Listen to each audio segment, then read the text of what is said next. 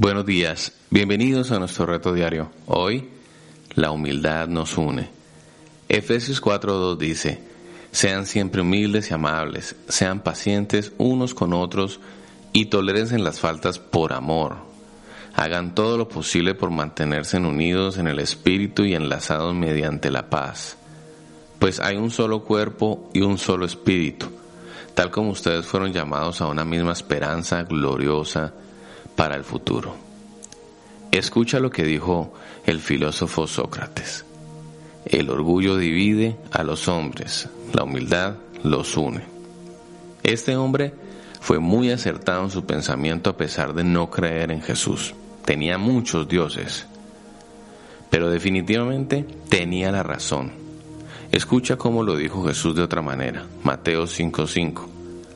Bienaventurados los humildes, pues ellos heredarán la tierra. Mateo 11:28 dice, Venid a mí todos los que estéis trabajados y cargados, y yo os haré descansar.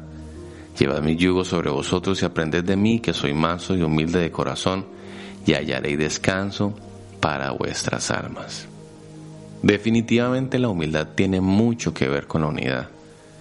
La humildad atrae la unidad. Escucha lo que dice Jesús, vengan a mí que soy manso y humilde. Nada atrajo más a las personas a Jesús que su carácter de humildad. La humildad es una invitación a estar juntos, a compartir. Si comparamos las palabras de Jesús con las del apóstol Pablo en Efesios, nos damos cuenta que la humildad es un elemento indispensable para ejercer el perdón, para dar la reconciliación, para aprender, para tener paz, hallar descanso y para tener esperanza de un mañana mejor.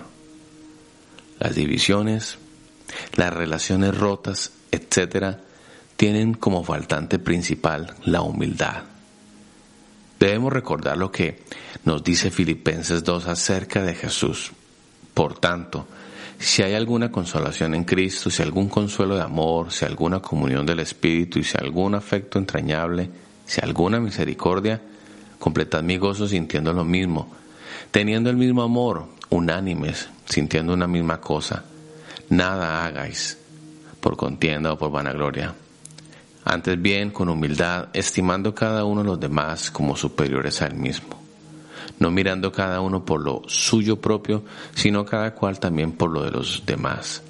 Haya pues en vosotros ese sentir que hubo también en Cristo Jesús, el cual siendo en forma de Dios, no estimó el ser igual a Dios como cosa que aferrarse, sino que se despojó a sí mismo, tomando forma de siervo, hecho semejante a los hombres, y estando en la condición de hombre, se humilló a sí mismo, haciéndose obediente hasta la muerte y la muerte de cruz. Se humilló a sí mismo ¿Te imaginas si Cristo no se hubiera humillado a sí mismo? Por causa de su muerte en la cruz del Calvario, por causa de que se humilló, Él nos hizo un solo pueblo, nos unió, rompió la división que había entre nosotros y Dios.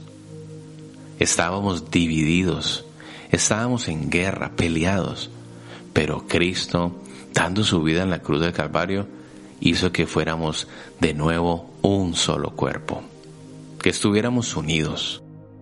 La humildad nos recuerda que todos en el cuerpo de Cristo tenemos un valor intrínseco pagado en la cruz del Calvario. La humildad nos acerca.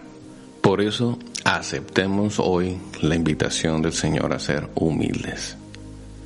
La humildad que nos une. Digamos no a la división. Oremos.